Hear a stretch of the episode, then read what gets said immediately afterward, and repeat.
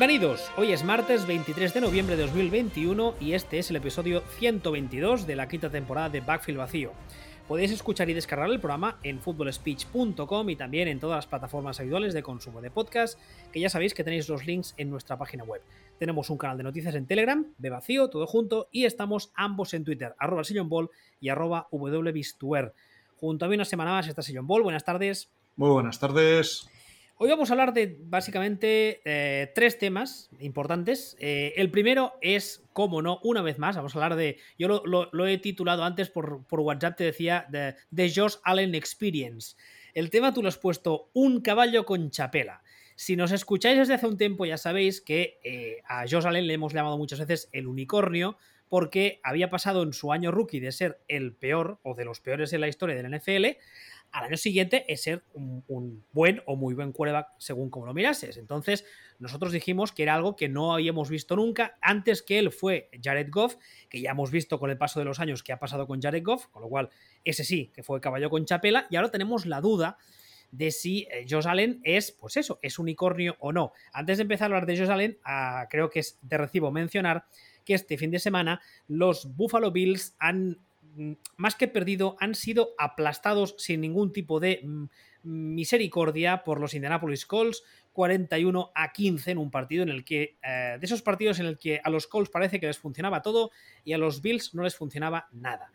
El tema está en el caso de los Bills, que ya llevan un par de semanas que han hecho cosas raras. Y más allá del el parraque que te pueda dar a un equipo en una semana puntual, que eso les pasa a todos, llevan eso, llevan dos, tres semanas que hacen el tonto. Entonces, ¿Tú por qué dices que sí es un callo con chapela? ¿No te crees a Josh Allen? ¿Qué te dicen los números? ¿Qué te dice el light test? A mí, más que el eye test, el eye test y los números me dicen lo mismo. Está jugando peor que el año pasado. Lo que a estas alturas de carrera es. Ojo, cuidado.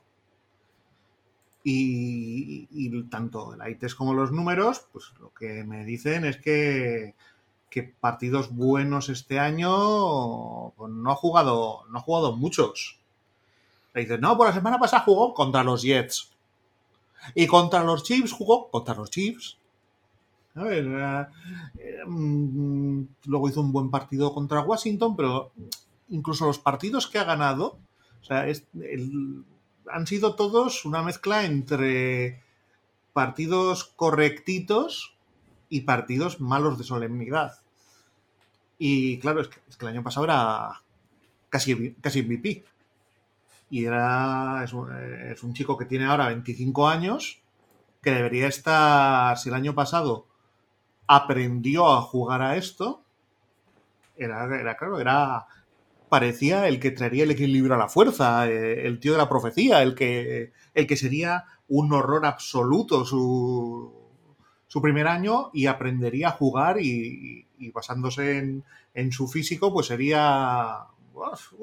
sería Neo. Pues, bueno, el, prototipo del, del quarterback del siglo XXI, como se suele decir siempre, ¿no? Porque físicamente es un tío que es muy grande, o sea, físicamente casi está construido como un linebacker, ya lo vemos muchas veces cuando entra al contacto, que no tiene ningún tipo de problema, pero en su primer año, sobre todo, tenía, se le achacaba que tenía muchísimos problemas con el, con el accuracy, con la puntería.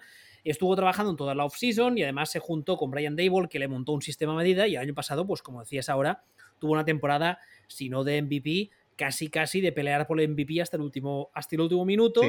Y este año, a, mí me hace mucha gracia el, el, año este de Josh Allen, porque me recuerda eh, una, anécdota personal muy corta. Yo como diabético tengo resultados de mi glucemia que son muy buenos y otros muy malos, ¿vale? Ahora mismo estoy intentando ajustarlo, no sabemos por qué.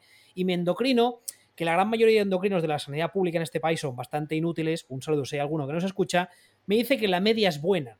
Entonces yo le digo, ya, pero si me levanto altísimo de azúcar y al mediodía estoy bajísimo, no me sirve que la media siga buena, porque estoy muy alto por las mañanas y muy bajo por el mediodía. Pues esto es un poco lo mismo.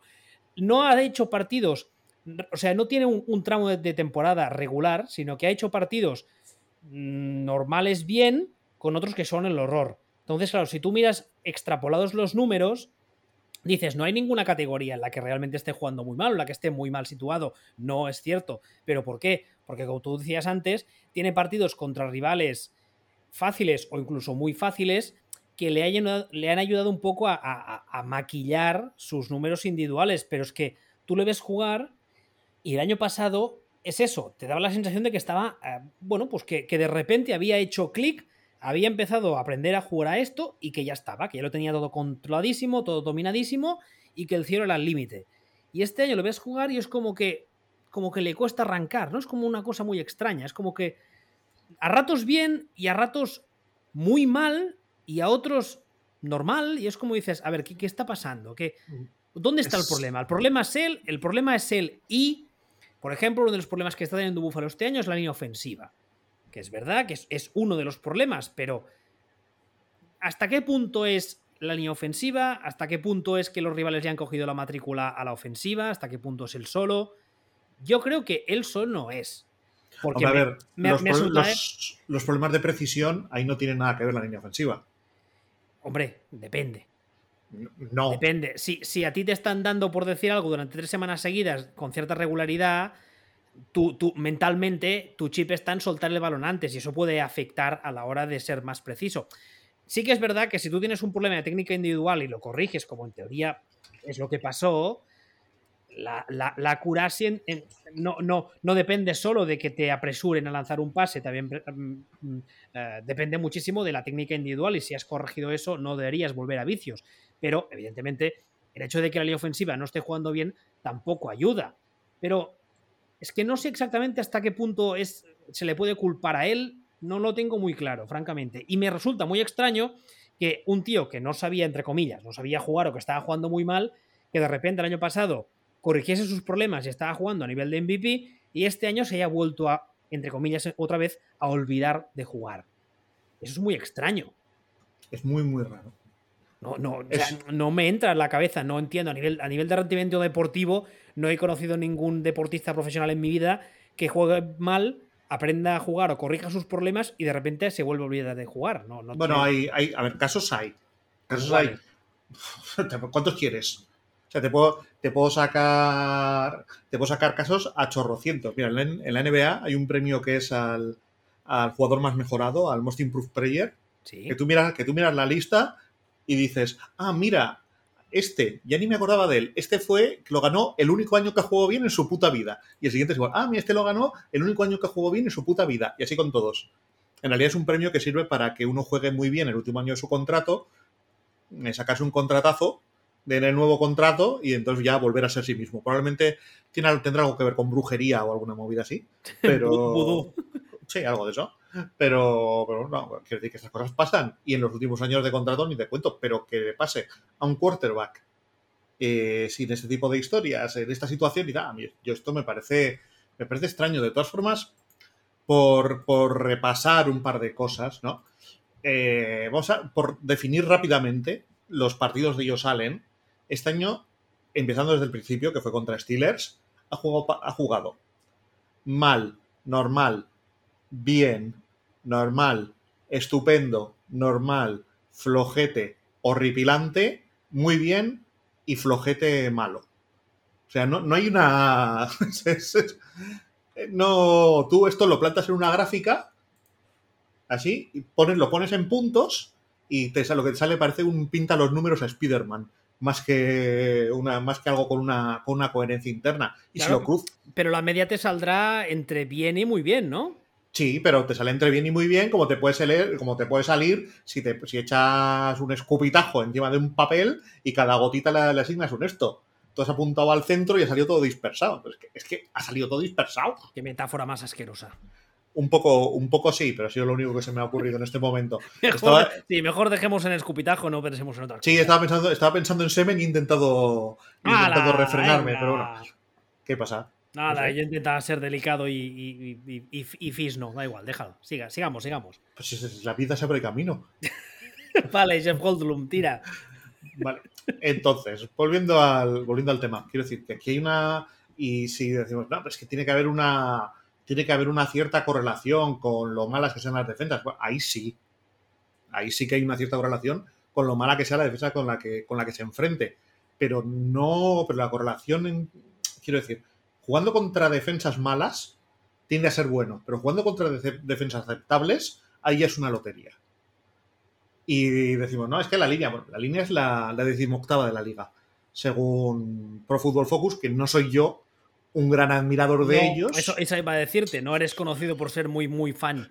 Pero bueno, vamos a, vamos a tomarlo como referencia. Tengo un par de páginas guardadas de estas de estadísticas avanzadas. Déjame mirar alguna de las que dicen. La, eh, coger estadísticas así sueltas no suele ser buena idea, pero muchas veces nos ayudan a, a pintar un poco la imagen.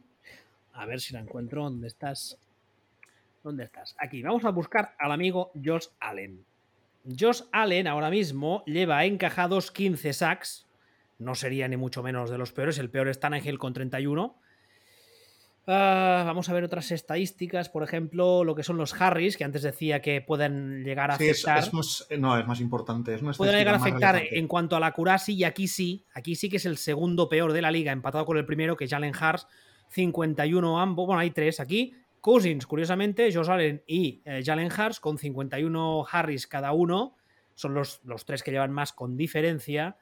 Y luego, si miramos la cantidad de veces que le blitzean, curiosamente, aquí mmm, cae hasta como está como casi a mitad de la tabla, con lo cual eso lo que nos dice es que su línea ofensiva está jugando mmm, regulinchi mal, porque si te blitzean poco y te llegan mucho, significa que los cuatro tíos, los cinco tíos que hay en la línea, están entrando ahí como Pedro por su casa. Hasta cierto punto. Hasta cierto punto. no, lo ya, que... ya, digo, ya digo que coger números así en frío es un poco hacerse trampas en el solitario, como suelen decir los tertulianos. Pero bueno, nos ayuda un poco a entender por dónde van los tiros. Yo mm. creo que la más importante es esta de Harris, que es una, suele ser una buena estadística, y aquí está el, el peor de la liga. Sí, es más, a mí me gusta más la de Knockdowns, pero sí, la de Harris es, eh, sí, es muy relevante. Te la miro también y está, mucho más el cuarto peor de la liga. ¿eh? por eso, o sea, mucho, mucho más que, que, el tema de los sacks, que los sacks a veces son también un poco lotería. A mí me parece que sí, que la línea está jugando mal, que no, no me parece que sea lo peorcito de la liga, pero sí una mala línea por decirlo alguna. O sea, no, no me parece una de estas líneas catastróficas que hemos visto a veces. No, las hay mucho peores este año, está clarísimo. Pero sí me parece una mala línea. O sea, si, si la media de la liga está en el 15, en el 15, en el decimoquinto, digamos, está. Si me dices, es la 25 de 32, te diría, me lo creo. De todos modos, me ha dado, no sé por qué me ha dado por mirar 2020 eh, y en 2020, Josh Allen fue el peor de la liga después de toda la temporada en Harris, eh, con 65. Ahí sí, que le, ahí sí que le blitzearon una barbaridad porque fue el más blitzeado de la liga. 244 blitzes en contra. El segundo, el año pasado, fue Kyler Murray con 156. O sea, casi 100 blitzes más en total que el segundo.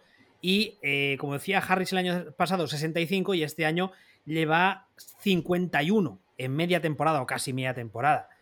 O sea, yo creo que la línea es, obvio que ha ido a peor. Como tú dices ahora, pero, no, Es, un desastre terrible, pero ha ido a peor. Sí, pero yo no veo, o sea, a mí me parece que él ha ido más a peor que lo que ha ido a peor su línea. No sé si me explico lo que quiero decir. Sí, sí. Es decir, si la línea era mala y ahora es más mala, peor. Eh, él el año pasado era MVP y este año es... Eh, y eh, el, descenso en su rendimiento para mí es superior el descenso en el rendimiento de la línea, que no es tan alto. Aparte, hay cosas que yo veo, que, o sea, la lectura que hago, que puede ser acertado o no, es que el año pasado todos pensábamos que Salen era tonto y entonces le bichaban a, saco porque decían, pues si es que no vas a saber leerlo. Y resulta que el año pasado había aprendido a leerlo. ¿No? O sea, a mí yo es la lectura que hago un poco del, del año pasado. Igual que a Kyler Murray decían, le vamos a tizar que es novato y resulta pues que eh, hay veces que le vamos a atizar eso porque es tonto, funciona y hay veces que no funciona, porque resulta que el chaval aprende y está aprendió. Aquí lo, único que me interesaría ver, lo que pasa es que es un trabajo de un buen rato que nosotros no hemos hecho, si alguien tiene a bien o si tú lo lees más o menos en la cabeza, sería ver las situaciones de partido, porque en la que sí que está bastante peor respecto al año pasado es su defensa. Entonces tendríamos que ver las situaciones de partido, cuándo recibe el balón y cómo, en qué situaciones, porque igual eso nos podría también ayudar a entender un poquito por qué está jugando entre comillas peor o por qué está consiguiendo peores resultados, porque igual las situaciones de campo que, o, en el momento en el que recibe el balón no es tan favorable como el año pasado que su defensa estaba un poco... No, esto te lo puedo decir ya, no, no, te he hecho la estadística grande, pero te lo puedo, te lo puedo decir ya. O sea, solamente fíjate en el partido contra Jaguars que pierden, que lo pierden 9-6, ahí no hay situación eh, poco amable, mala, desesperada para, para ti en ningún momento. Y el partido es de suicidio. O sea, el de partido es coger, de coger, abrir la ventana y decir, hasta luego. Plum. Además, un piso alto para matarte, no para, no para hacer la tontería y tirarte, pero quedarte eh, a los Ramón San Pedro. Entonces, en este. O, peor, meterte en la piscina esa del estadio de los Jaguars, que esa piscina tiene que tener nena ahí, vamos. Hombre, estando en Jacksonville lo que debería haber es caimanes. Pues sí, yo creo que los caimanes deben ser tu, menor problema, porque con la gente ahí todo el día mm, en plan bolsita de té, el agua al sol, eso tiene que tener. Sí, um, tiene que haber ahí. Sí, más o menos. Sales de ahí con poderes, mínimo. Tal cual. Entonces, bueno, lo que decíamos, él hace un partido horrible contra, contra Jaguars en el que realmente no tiene presión por hacer nada. Eh, es un partido que si recordamos le hacen lanzar 47 veces, que yo ahí digo que bien el, bien el coordinador, ¿eh? ¿Qué, coño me estás, qué coño me estás contando? Hace un partido muy, muy malo contra, contra Steelers también. Un partido muy, muy malo contra Steelers. Y es un partido que se pierde 23 a 16, pero que, pero que Buffalo va ganando 10-0 y que no se pone detrás hasta el cuarto cuarto. O sea, no, tiene, no, hay no es un partido que digas, bueno, bueno, bueno, bueno, uff, que, tiene que jugar la desesperada. No, no, no encaja. O sea, es un poco de. Podemos buscar a lo mejor otro ejemplo, tal, pero, pero realmente es un poco lo que decíamos antes.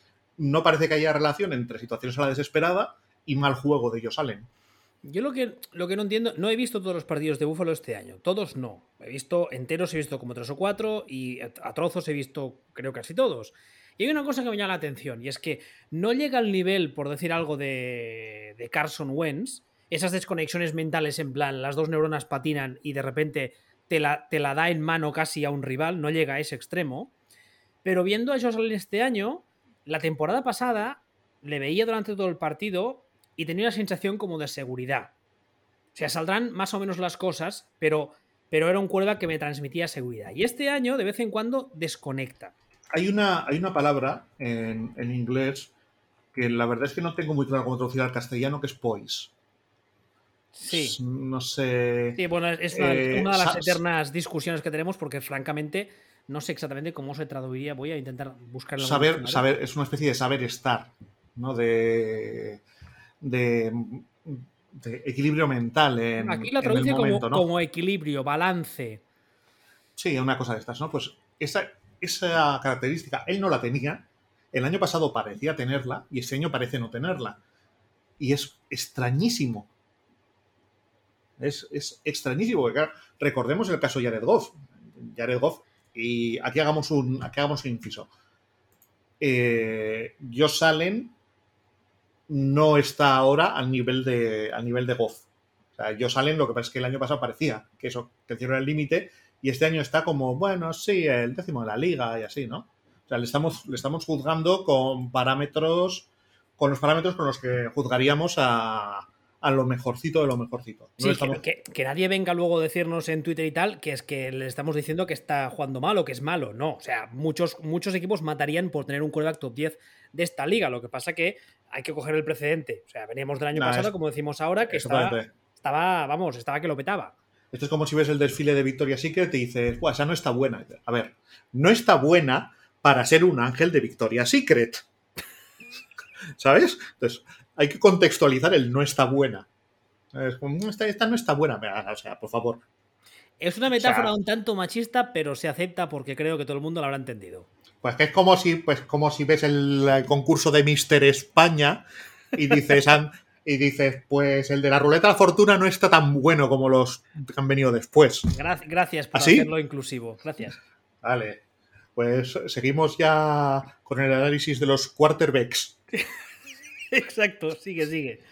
No, pues eh, entonces, eh, eh, ya que estaba diciendo, pues eso, o sea, que le estamos juzgando con, con niveles de exigencia, con listones. bueno, claro, el, listón que él mismo había puesto el año pasado. Sí, pero bueno, que cuando decimos. Y luego decimos, ah, pues Teddy Bridgewater ni tan mal. Teddy Bridgewater no le hace los recados a, a ellos salen. O sea, él, BJ de Bridgewater no le hace los, los recados este ellos salen. Pero dentro de los parámetros de, bueno, como, como dijo Griezmann, Griezmann aquello de yo me voy a sentar en la mesa con Messi Cristiano Ronaldo, pues a Josh Allen le vamos a juzgar como si se fuera a sentar en la mesa de Rogers o de Tom Brady, ¿no? Y el año pasado estaba, estaba comiendo en esa mesa y este año ya está en la mesa de los niños. De los niños listos, pero está otra vez en la mesa de los niños. Y eso es un poco, un poco decepcionante. Y aún así, y la forma de ser decepcionante, que no es eh, siendo, eh, viviendo instalado en una especie de, de perpetua, a lo Matt Ryan, ¿no? O de esa, esa sensación de, sí, bien, ¿no? Sino, sino alternar momentos de este tío es Dios con momentos de este tío está tirado en las afueras de Detroit con, un, con una jeringa de caballo en el brazo, rebuscando en la basura, pues eh, ahí no sé, es muy raro todo. ¿Cómo, hemos pasado de Miss España y de Victoria's Secret a hablar de gente tirada en un callejón de Detroit con una jeringuilla en el brazo? Porque el viejo Detroit tiene cáncer. El viejo Detroit tiene cáncer. Hashtag referente viejuno. ¿Quién habrá entendido esa frase? ¿A qué película corresponde, niños? Bueno, vale. Eh, pero vamos, eso sí. Y pensábamos que este era. ¿Lo digo? ¿Lo digo, no? ¿O no lo digo? Dilo, dilo.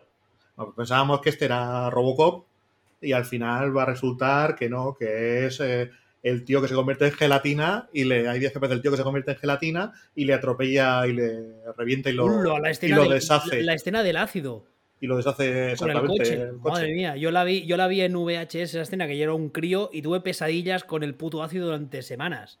Paul McCrane, uno de los médicos de urgencias y uno de los protagonistas de Fama. Sí, y además en urgencias le acaban cortando el brazo.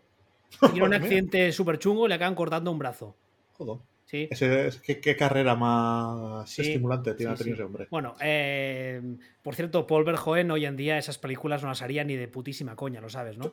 Tú, no has visto las últimas de Paul Verhoeven, tío. ¿Cuál es la última?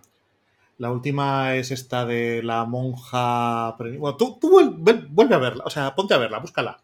¿Una monja? Sí, sí. Bueno, da igual. A ver. ¿Cómo se llamaba? Benedetta se llamaba. ¿Benedetta? Benedetta, sí. En fin. No, estaba, mirando, estaba mirando. Espera, una cosa, te, te, leo la sinopsis, ¿eh? Ahí. Italia, siglo XVII. Benedetta Carlini llega al convento de Pesia en la Toscana y asegura ser capaz de hacer milagros desde que era joven. Bla, bla, bla, bla, bla. Gira en torno a la sexualidad de un convento y la homosexualidad de una de sus monjas que desde joven comenzó a tener visiones sin conocer el motivo. Vale. Que no, que no, que, que joven. Joder. No, no, que no se, que no se ha moderado. Vamos. Pero ha visto Black Book, o sea, que, que no se ha moderado. A ver si saldrá como Ridley Scott, que ha salido a decir que los millennials solo. Mm, no sé qué ha dicho. Que solo ven cosas en su teléfono y que dan asco y que. Ya, pero eso, eso ha sido un comentario. Eso ha sido un comentario gaga. Pero tú ves la, o sea, la anterior de ver joven. Eh, él. Porque es de. ¿Cómo se llama esta Es Isabel Huppert, que se dedica a perseguir a, a un tío que la violó hace tiempo. Y bueno, pues mira, aquí tengo un hacha, le voy a dar con el hacha. está peor, porque ahora como las hace en Europa ya no está el, tío de la, de la, Columbia diciéndole, oye, igual deberíamos cortar eh, esta escena en la que revienta, utilizas a un transeúnte como, como escudo humano.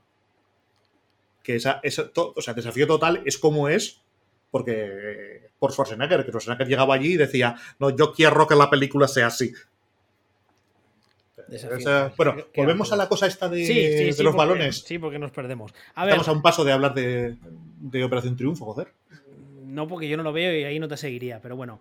Yo tampoco. Eh, ya. Em, estaba viendo algunas estadísticas así sueltas. Mm, insisto siempre eh, que lo de las estadísticas hay que cogerlo con pinzas, pero muchas veces nos ayudan, digamos, son, los últimos, las últimas pinceladas de color para acabar de pintar un cuadro. Y es curioso porque en cuanto a, yardas, no de pases, sino las yardas en que el, balón vuela antes de ser cogido, por ejemplo, que es una, estadística relativamente importante, o, digamos que es más real que la de yardas totales, es el primero de la liga. Y luego ves en yardas por intento y es de los primeros de la liga. Y en el completo, en el porcentaje de completos, que es un poco tramposo, pero bueno, vamos a cogerlo, eh, está bastante arriba, con lo cual que todo el mundo tenga claro lo que decíamos ahora, que es que le estamos, le estamos juzgando en función al baremo que él mismo puso año pasado, que era excelente, brutal, era top 3 de la liga, y este año no está así. Entonces, si no ha cambiado nada, la línea no está jugando mucho, mucho peor, el coordinador es el mismo porque dijo cuando recibió ofertas que quería quedarse, etc. El head coach es el mismo. ¿Qué, qué, está pasando? Pues no lo sé. Hombre, Yo, francamente, no sé qué está pasando ahí. Pues, ¿Lo ha dejado con la novia? ¿Se pues le ha muerto el perro? Yo qué sé. ¿Qué hay ahí? Pero no lo sé, no sé. Habrá que, habrá que seguir, habrá que seguir viéndolo. Puede ser que le ha enviado un poco el truco en determinados momentos a. Podría ser. al coordinador, al coordinador ofensivo. sí, Lo, que pasa que, claro, eh, yo cuando. A, estas alturas de temporada, el año pasado, tú me decías, Búfalo se meterá en playoff. Y yo era capaz de ver a Búfalo llegando lejos en playoff. Ahora mismo, que tengo bastante claro, vamos, creo que se meterán en playoff, tendría que ser una debacle terrible que no pasase eh, no sé qué esperar de los Bills en playoff. Hombre, eh, los mejores Bills son el mejor equipo de la AFC. De aquí a Reykjavik de rodillas y de vuelta. Y eso que hay un mar de por medio. Ya bueno, pero eso cuando son los mejores. Ya, o sea, el problema es, es un poco lo que hemos comentado algunas veces, o comentábamos el año pasado también sobre, sobre Tom Brady y la edad, que el problema que tiene la AFL es que tú pones un huevo y te vas fuera. Aunque luego seas el mejor durante todo el año, absolutamente tú pones un huevo y te vas fuera. O tienes un matchup malo y te vas fuera. Ahora mismo, ahora mismo estos Bills son el mejor equipo de la FC, pero por ejemplo, hay una sensación de que con muchísimo menos talento, Belichick te puede hacer un nudo. pero déjame, no sé si están en las webs de calendarios y tal, si está eh, los playoffs en función de cómo están ahora las cosas. Buah, pero eso de aquí a. Buah, buah, buah, buah. ¿Qué va, qué va, qué va? Puede, pasar de todo hasta entonces, no fastidies. No, queda mucho todavía. Sí, por eso. O sea, al final, centrémonos en que, sobre todo, la cuestión es que hace tres semanas, un mes, estos Bills parecía que iban a meterse en la, en la Super Bowl por, por defecto, prácticamente. Y da la casualidad que en los últimos 3-4 partidos han puesto dos huevos muy, muy gordos y han sembrado un montón de dudas, sobre todo dudas con Josh Allen, que antes no estaban, ¿no? Y claro, que el tema es que los estamos comparando no con los Bengals, sino con un seguro jugador de Super Bowl como eran hace un mes. Es, eso, es lo que decíamos de Victoria's Secret. sí, vale, o sea, es un poco, yo qué sé, la protagonista de Outlander, que cuando era de modelo Victoria's Secret era como, hombre, pues tampoco tal, pero luego, sin embargo, si la tuvieras al lado en la calle, se te saldrían los ojos como si fueras un lobo de Texevery, ¿no? Pues un poco, pues bueno, pues en este caso le estamos poniendo el nivel de exigencia top a ellos salen y está fallando. A ver, aquí, aquí hay un tema importante también, ¿eh? O sea, esta semana ha sido como, como muy, eh, muy llamativo porque los calls les han atropellado completamente. Pero hay dos cosas importantes. La primera es que los calls, hemos dicho, lo dijimos el año pasado, lo hemos dicho también este, son uno de los equipos a nuestro Muy bien entrenado. Exactamente, uno de los mejores equipos entrenados de la NFL. Carson Wentz, salvo idas de olla puntuales, que sí que es verdad que son muy gordas, pero son puntuales, está jugando muy bien. No, eh, no, no, no, no. ¿No qué? Que no está jugando muy bien. Está jugando. Bueno, bien. A mí, me parece que sí, lo que pasa que... Pues ya, pero, pero está jugando peor, es que está jugando peor que ellos salen. Por ejemplo, es un ejemplo súper claro. Pues, pues a ver, ya lo decía antes, las idas de olla de Carson Wentz son brutales.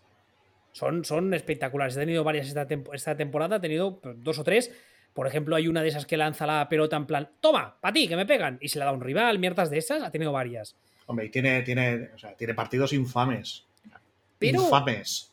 Y partidos buenos este año, buenos, buenos. No pero, pero, no, pero me parece un buen ejemplo que estemos teniendo esta discusión cuando Carson Wentz está jugando peor que ellos salen. Es curioso, ¿eh? Lo que decimos siempre del light test, porque a mí me daba la sensación de que estaba jugando bastante bien. No, no es, el light test. Es que no has visto el partido de la semana pasada contra el Jacksonville, por ejemplo. Bueno, vale. O que no has visto los partidos contra, contra Tennessee. O, no, sí, el, de Tennessee sí que lo vi porque me interesaba como rival divisional y madre de Deu. Que por pues eso, de Tennessee también, esta semana tienen lo suyo, ¿eh? Ya, pues que son. ¿Quién lleva todo el año diciendo, ojo con Tennessee, que es el, es el equipo por definición que puede ganar a cualquiera y perder con cualquiera? Es el equipo más regular de la liga, con mucha diferencia. Ese es el, equipo impredecible. Porque al final, Ravens son igual, pero es que Ravens el problema que tiene es que tiene cementerio indio. Texas trae las medallas. Perdón, me traen las medallas para ponernos la medalla ah, ahora. momento Magic Andreu. Totalmente. Bien. Pero ahora, volviendo al tema de, esta semana. A ver, han perdido contra, contra los Colts, han perdido además muy, digamos, muy bien, entre comillas. Pero la semana que viene, esta semana, que además juegan pronto, juegan el jueves, recordad que esta semana está el rollo este del pavo y del puré de arándanos, ¿es? ¿No? Sí. Acción de gracias. depende, depende de qué, de qué estado, qué zona de Estados Unidos. Pues esta semana juegan el jueves y juegan contra unos Saints que tampoco es que estén para tirar cohetes. No, están, esta semana quarterback. podrían recuperarse, yo creo que bien. Ya, pero mira, en lo, después de esta semana, que pasará lo que tenga que pasar, el calendario de Bills, las siguientes cuatro semanas tienen los dos partidos contra Patriots, y un partido en Tampa. Entonces, vale, luego, luego cierran, claro, sí, luego cierran contra Falcons y Jets y tienen por de Panthers y tal, vale, pero estos tres partidos en cuatro semanas, que son, bueno, una vez que pasan el de Saints, digamos, ahí es Patriots, eh, Tampa Bay Buccaneers, Panthers y, otra vez Patriots, ahí vamos a ver un montón de cosas. De hecho, tengo dudas de si vamos a ver un montón de cosas o vamos a ver a Patriots guardándose cosas. Que me sorprendería cero y ya se lo hemos visto hacer a Belichick. Pero jugándose como creo que van a estar jugándose hay cositas para playoff. Lo que pasa es que no tengo la sensación de que haya una diferencia sustancial entre jugar en, enero al lado de Boston o, o al lado de Buffalo. No sé yo si es peor lo de Buff, bueno, no. Las dos. Mm, sí, a ver, ¿eh? sí, las dos están ahí que dices. Que sales a la ventana y dices, mira, Terranova. Exacto. Eh, vamos a cazar una, una ballenas. Pues más menos, más menos, más menos. Pero, pero son tres partidos que son. Mira, que es que, que van los tres seguidos. Que te puedes plantar a falta de a falta de dos semanas, aunque tengas un récord ganador, te puedes plantar habiendo perdido tres partidos seguidos con millones de dudas. Claro, es que ese es el tema. Eso, muchas veces se habla de la palabra esa del momentum famoso.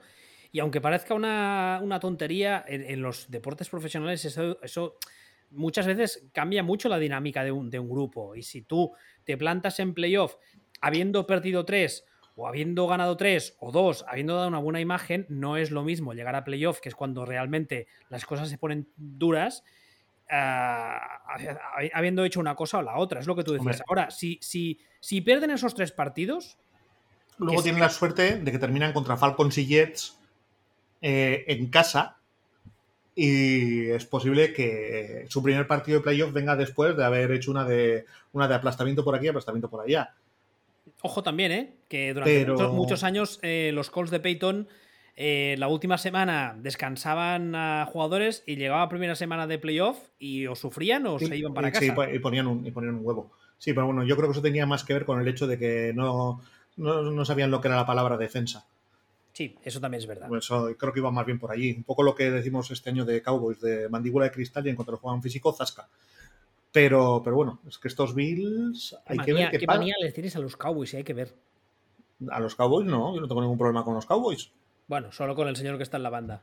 No, yo problema no tengo con él. O sea, es decir, es que decir que alguien es un incompetente es una descripción, no es una muestra de manía cuando es un incompetente. Por ejemplo, si dices, los árbitros de la liga de fútbol profesional son una pandilla de incompetentes desastrosos, eso no es un insulto, un menosprecio o manía es una descripción.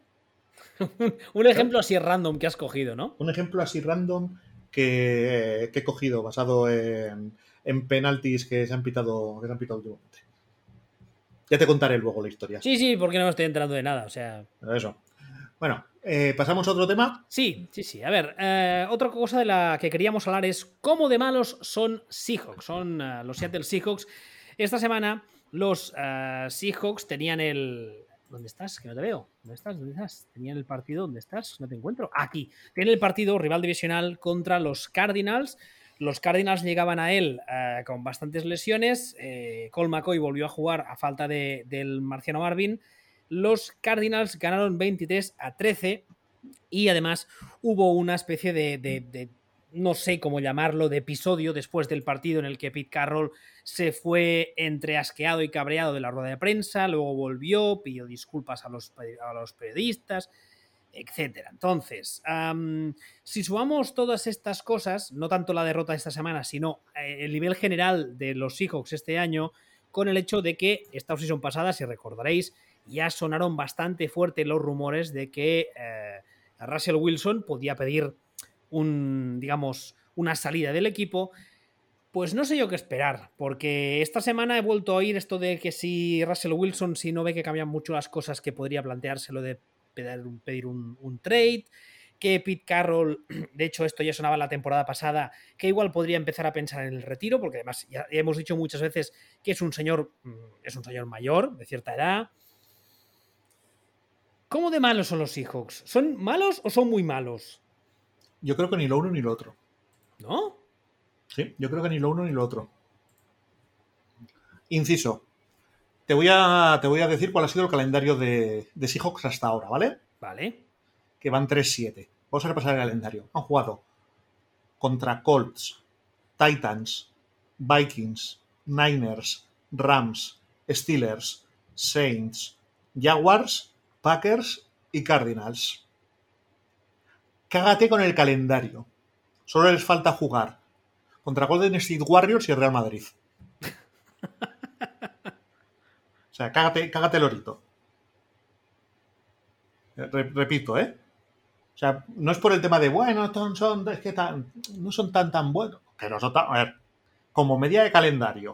O sea, tienen el partido de Jaguars y todos los demás son partidos para jugarlos con el cuchillo entre los dientes. O sea que el siguiente partido más fácil que han tenido es el de Saints. Pero en esos Saints todavía estaba James Winston. Sea, Colts, Titans, Vikings, Niners, Rams, Steelers, Saints, Jaguars, Packers, Cardinals. Es que son muy malos porque han perdido muchos partidos ahí. Hombre, a ver. Un poquito de. Un poquito, por favor. Y además estaba mirando el calendario y lo que les queda es 50-50, ¿eh? Sí, lo que les queda es. ahora les vienen algunos partidos fáciles, pero es que no les compensa. Pero es que me hace muy curioso porque alternan casi casi fáciles con difíciles, porque les viene Washington, que en principio es un partido que, bueno, es un poco más asequible que el resto, pero luego los viene Sí, pero, pero cuidado con Washington. Washington es otro de, de los equipos por culeros.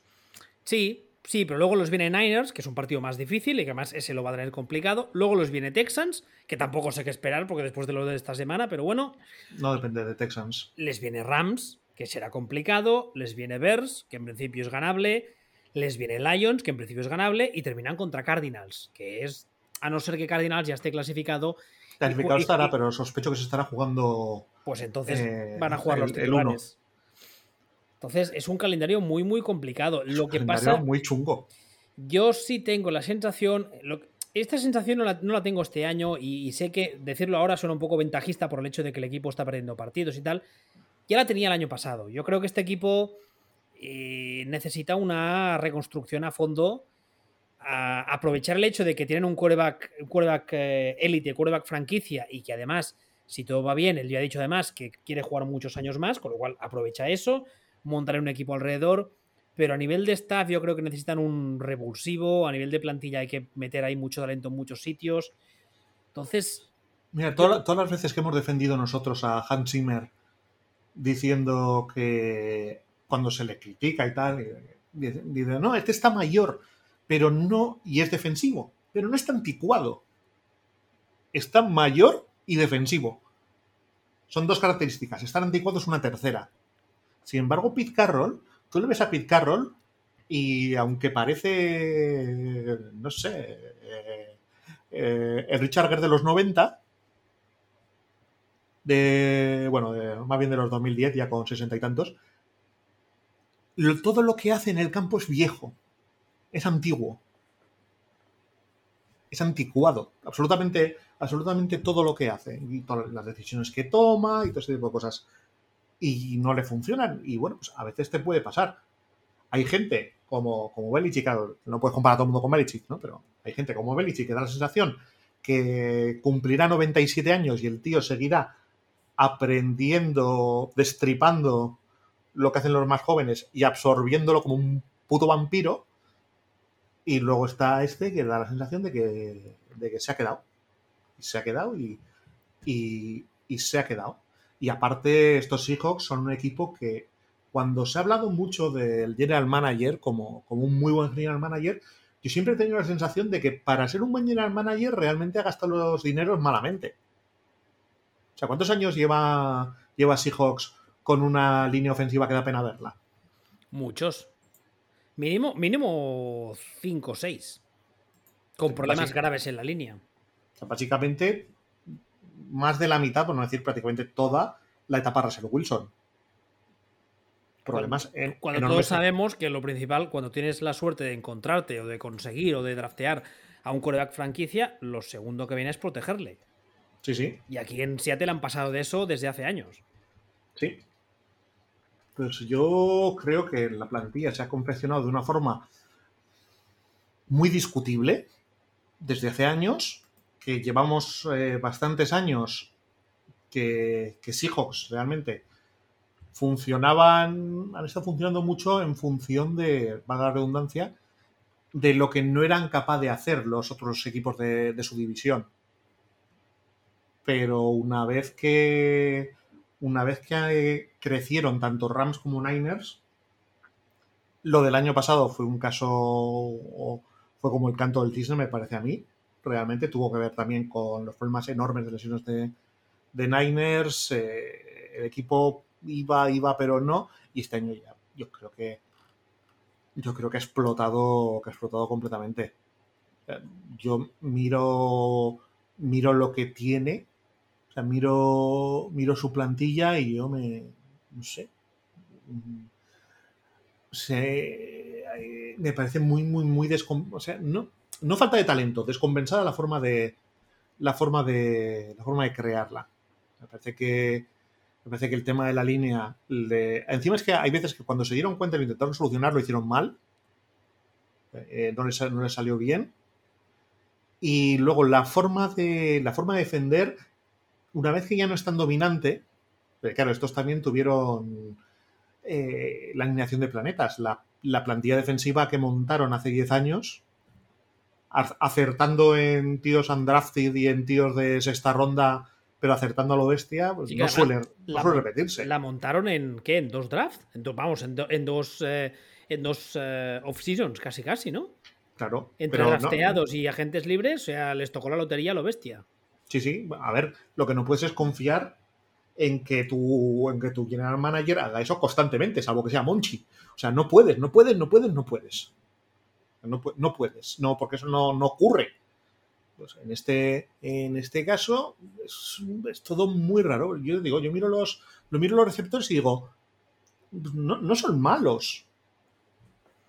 por, cierto, el tema de los receptores, aparte de Metcalf, eh, con Loquet, es una, es una discusión, es una conversación que he tenido muchas veces en Twitter. A mí me parece que Russell Wilson le hace parecer mucho mejor de lo que es. Sí, estoy de acuerdo, pero no me parece malo. Malo no, Explícitamente malo, no. Pero a mí me parece que es un, es un receptor bastante, bastante del montón y que Russell Wilson le hace parecer bueno o muy bueno en ocasiones.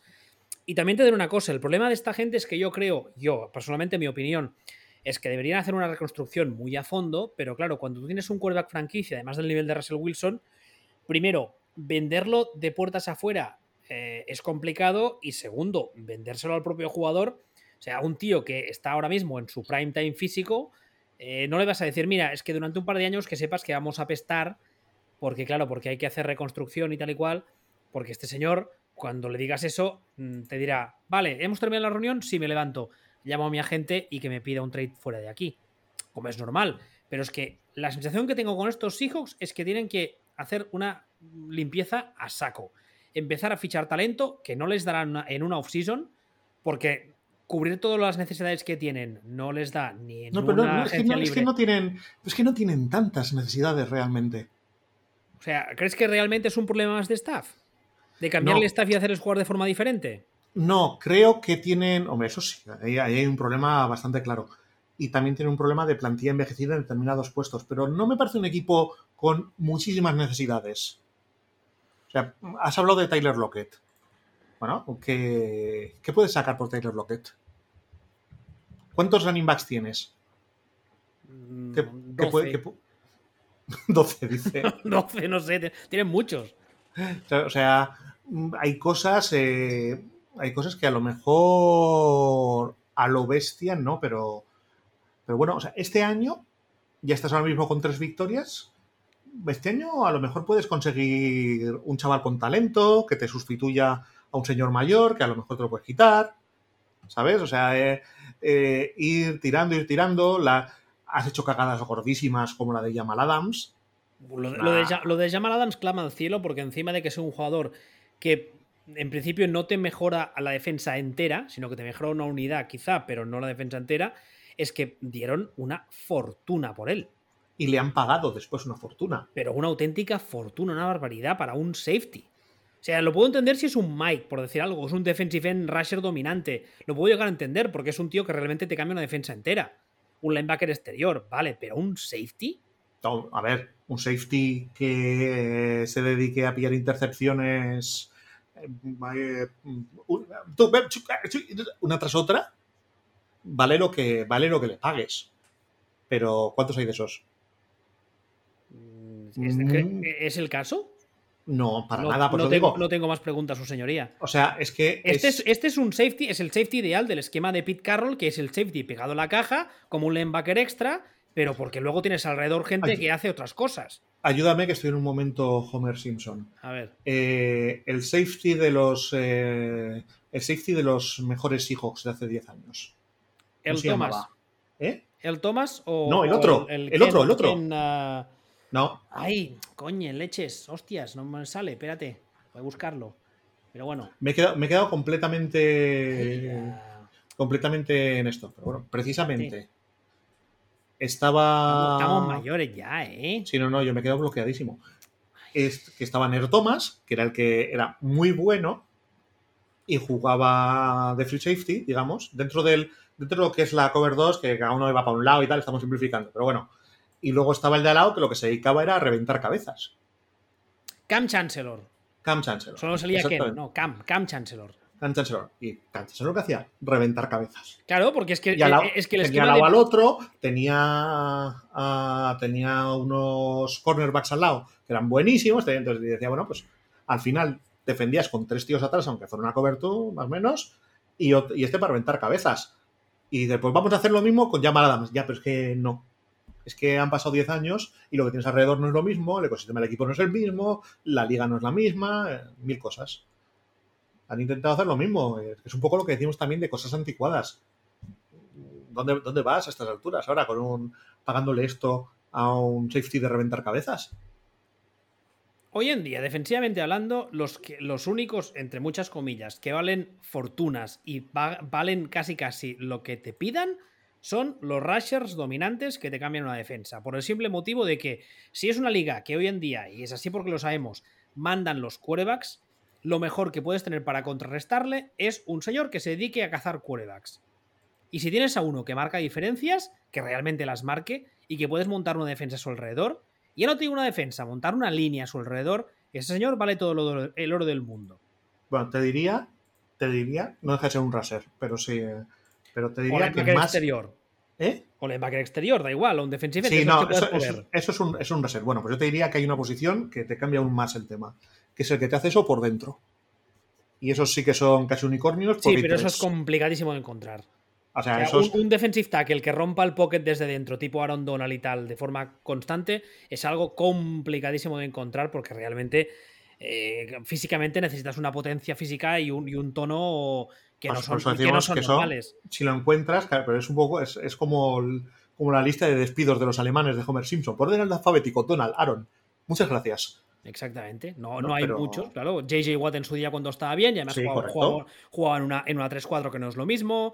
Eh, en su día con los Steelers tenía un señor que se llamaba Casey Hampton que pesaba como 453 libras o lo que fuese, y lo ponían ahí en medio y por ahí no pasaba ni el aire, los demás se podían dedicar a hacer lo que fuese.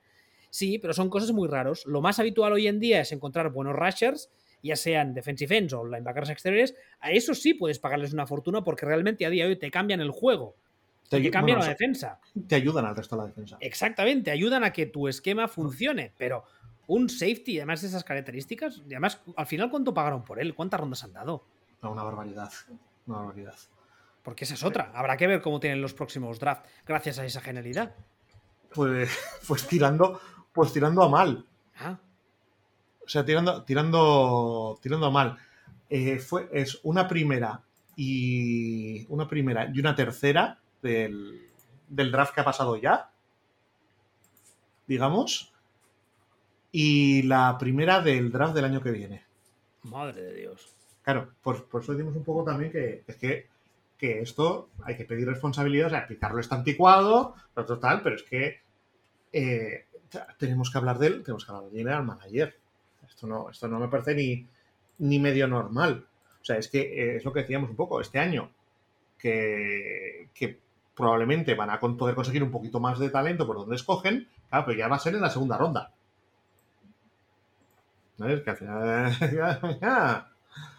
Esto. La aliada, la aliada es descomunal y no es la primera. ¿Tú te acuerdas de Percy Harbin? Sí, que además, además, antes de ficharle sabíamos todos que tenía un problema de migrañas acojonante. Y las que, las que provocaban los demás también.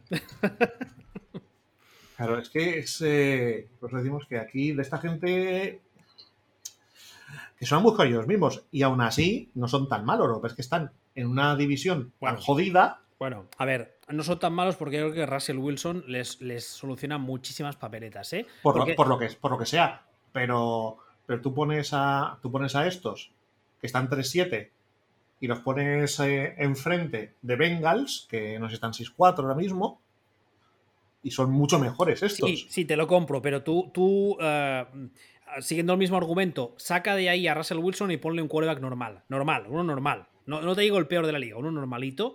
Y este equipo, no te digo que está 1-10 o 1-9, pero casi casi, ¿eh? Yo le veo un equipo que está muy falto de talento. Y no, yo, falto, yo, falto, de talento y te digo que no. Yo, creo que está falto de talento en posiciones concretas. Y que encima se han plantado ellos, se han metido ellos solos en el callejón sin salida. Pero, pero al final creo que creo que lo que tienen en ataque tendría que darles para, para más. Y creo que lo tienen en defensa, tendría que darles para más. No para ser un equipo campeón, ni de palo, ni de palo, pero tendría que darles para más. Tú no puedes tener a un tío como Russell Wilson y conseguir este rendimiento. Y no hablo de resultados, hablo de nivel de juego. Por cierto, em, si tú fueras un equipo, mm, no sé, no, no, voy a poner ejemplos concretos. Tú fueras un equipo que creas que tu problema, o sabes que tu problema es el, el puesto de quarterback y que más o menos el resto lo tienes ahí apañadito, tú no llamarías a Seattle, ni que fuese por preguntar, en plan, oye, ¿qué, ¿cómo está el tiempo por ahí arriba? ¿Qué tal? ¿Qué, ¿Qué, os contáis? ¿Qué dices? Que si fueran los Denver Broncos yo llamaría a Seahawks y diría, eh, mm, oye, ¿cuánto está el kilo de Russell Wilson? Bueno, pero este se ha vacunado, ¿no? Por ejemplo.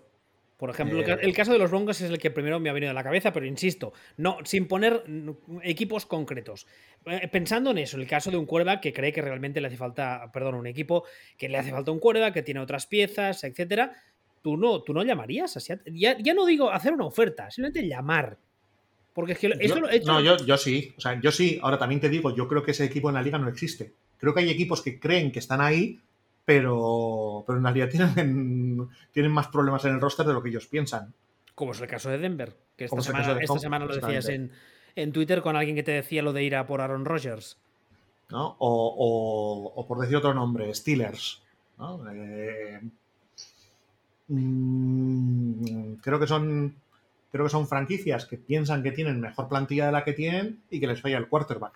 Entonces, en ese caso, si tú piensas eso, que a lo mejor tienes razón tú y no yo, o sea, a, también, también, hay una cosa, ¿eh? hay un rumor que se ganó el año pasado y a mí me parecía una auténtica locura, pero que estos meses he ido leyendo cosas y oyendo cosas y es el tema de... Eh, el año pasado se habló abiertamente de los New York Giants. Eso a mí me pareció una locura. Este año, hace unas semanas, he vuelto a oír cosas y a leer cosas, no tanto de los Giants concretamente, sino como de equipos de ciudades grandes, de mercados grandes. ¿Por qué? Porque, bueno, porque este señor está casado con una señora que es modelo, yo qué sé. Ah, cantante, cantante, influencer. No, cantante, cantante, pero exitosa. O sea, cantante considera, es, es, alguien. Bueno, no es una, no es una aspirin actress. Y el tema este de, de, Bueno, es algo que también es un factor que muchas veces juega, juega una parte importante. El tema de estar eso en un mercado más grande, etcétera, etcétera, donde la mujer también tenga, pueda, digamos, hacer su actividad laboral de forma más fácil, etcétera, podría ser un caramelo para la posibilidad de que, de que vaya a este o aquel equipo. Insisto, el año pasado se habló varias veces de los New York Giants. Yo creo que los Giants están fuera de la ecuación. Creo yo, vamos, creo. Yo, creo que no. ¿No? ¿Tú crees que no? No, no. No, no, no, para nada. Y más teniendo el año que viene dos primeras rondas, si no me equivoco. Bueno, la verdad es que yo creo que en principio es, un equipo que, que, de cara a la off-season no debería, o sea, en principio tú no piensas que es un equipo que tenga, vaya a tener problemas en, estos temas de quarterback y tal, pero los, los Seahawks digo, pero ojo como acabe la temporada y ojo a los rumores y ojo a la off-season que es muy larga. Ya, pero es que tú al, final has, claro, tú al final has quedado 3-7 o estás 3-7 ahora, ¿no? no vas a entrar en brillo, vas a acabar bastante mal. Eh, encima van a hacer lo peor que pueden hacer, que probablemente va a ser ganar algunos partidos y, ganar un poco. Bueno, que claro, como el año que viene no tienen primera ronda, pues casi que tururú, ¿no? Pero bueno, has, hablado tú de has hablado tú de, Giants. El problema que tiene Giants es que es, eh, es que es NFC.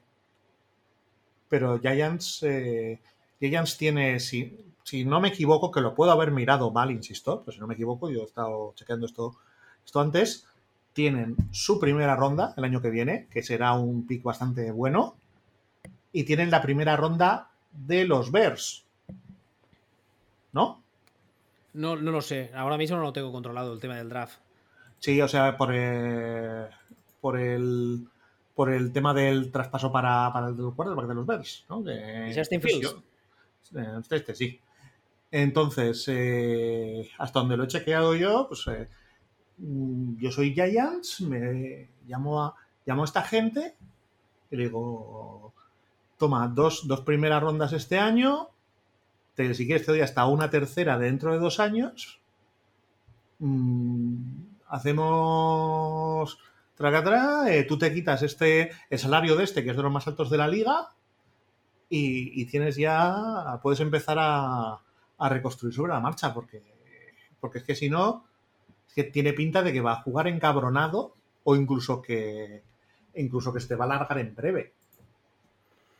Es, es, complicado, ¿eh? También está, en el caso de los Giants, ah, insisto que hablamos de este ejemplo concreto porque el año pasado son rumores que ya sonaron, no porque nosotros nos apetezca.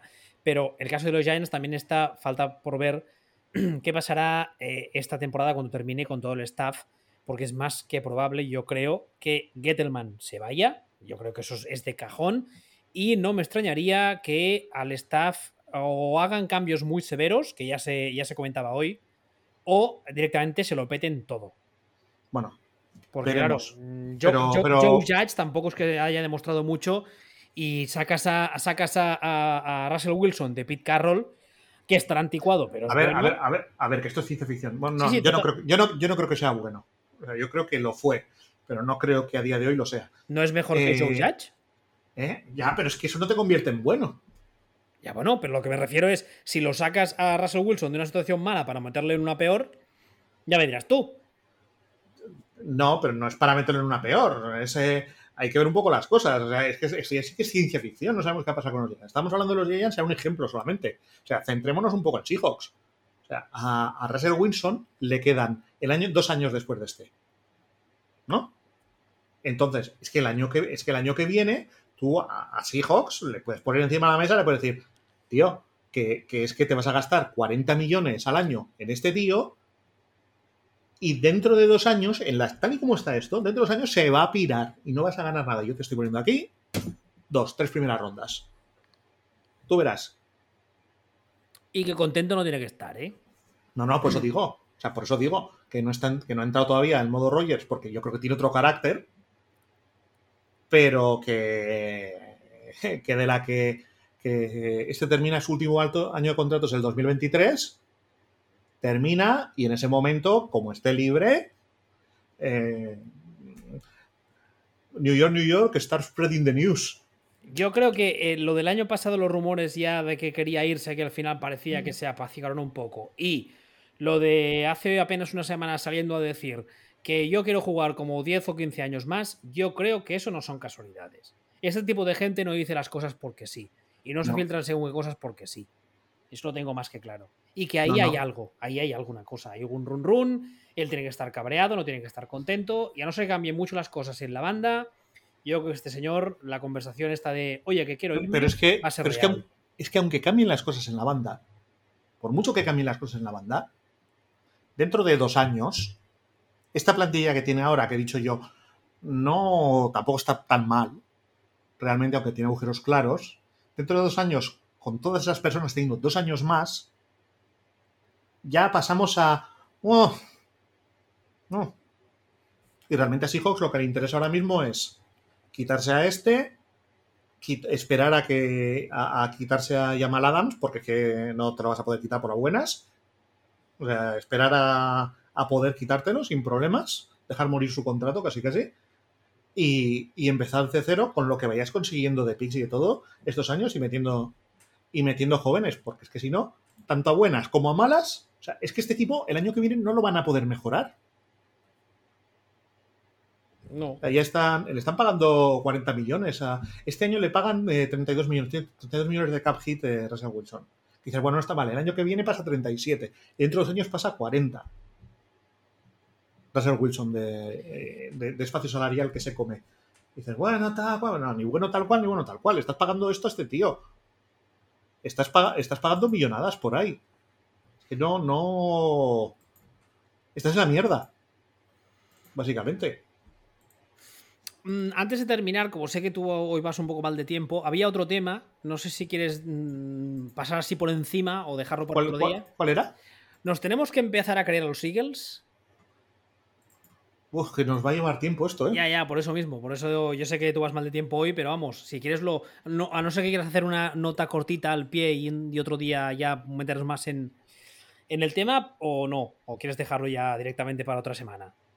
Yo aquí solo diré que yo cuando empecé la temporada pensaba que este equipo iba a ser un puto circo y que de momento ni tan mal.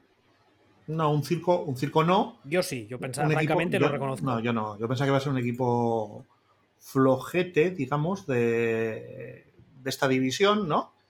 Y está en la zona de Nifunifa. ¿no? Y además está en la zona de Nifunifa mejorando las, mejorando las últimas, las últimas semanas, ¿no? Entonces, pero yo solo, solo decir que sí, están 5-6. Están 5-6. Los cinco partidos que han ganado han sido a Falcons, a Panthers, a Lions, a Broncos y a estos Saints que sin quarterback, básicamente. Ah, en todo caso, ya, ya hablaremos en profundidad las próximas semanas, en función también de cómo vayan las cosas. Aparte de eso, solo dos notas cortitas a pie de página. Eh, Cousins MVP, LOL. Eh, luego, en Chicago, em, parece que ya se han dado cuenta todo el mundo de que Nagy es un puto fraude, lo cual a algunos les ha gustado, pero bueno. Una, una, una cosita, un detalle sobre el tema de Cousins MVP. Cousins MVP, LOL. Pero va a haber que hay que acostumbrarse a cuando uno dice MVP, mirar a Chargers. ¿Por? Cuando uno porque hay que empezar a acostumbrarse a que, cuando hablemos de, MVP y hablemos de quarterback, a mirar a Chargers, porque me parece que vamos a estar muchos años hablando de candidatos a MVP mirando a, la posición de quarterback de Chargers. Este, desde este año. Hombre, el, crecimiento de Herbert, que imagino que lo dices por él, el crecimiento exponencial del año pasado a este está siendo brutal semana a semana. O sea, ya tenía muy buena pinta cuando terminó el año pasado pero yo creo que este año, las semanas que llevamos, el crecimiento es, es más de intangibles. O sea, no se ve tanto a nivel estadístico, que también, sino las pequeñas cosas que los quarterbacks élite hacen y que das por sentadas, sentadas, perdón, porque son élite, y este tío ya las hace como de forma natural. Hombre, este tiene, este tiene gracia porque además los dos huevos que ha puesto este año, sabes que antes hablamos de ellos, salen decía hoy, hoy bien, hoy mal, hoy bien, hoy mal, hoy bien, hoy mal. ¿no? Pues eh, este ha puesto dos huevos este año y los ha puesto los dos seguidos contra, contra Ravens y contra Patriots. A mí me, me da que pensar que hayan sido dos seguidos contra estos dos equipos en concreto. Pero, pero bueno, o sea, es que semana a semana es un tío que va creciendo. Ahora mismo está jugando mejor que cuando empezó la temporada, por ejemplo. Poco a poco va creciendo, va creciendo, va creciendo, va creciendo. Y pues cuando decimos, no, eh, eh, Kurt Cobain MVP. No, no, no, Cuidado con. Cuidado ah, con... Kurt Kurt Cousins, hostia. Vale, cuidado con, cuidado con esto, es que sí, es que como soy un señor mayor, a veces se me traban las palabras y acudo a la primera referencia que me viene.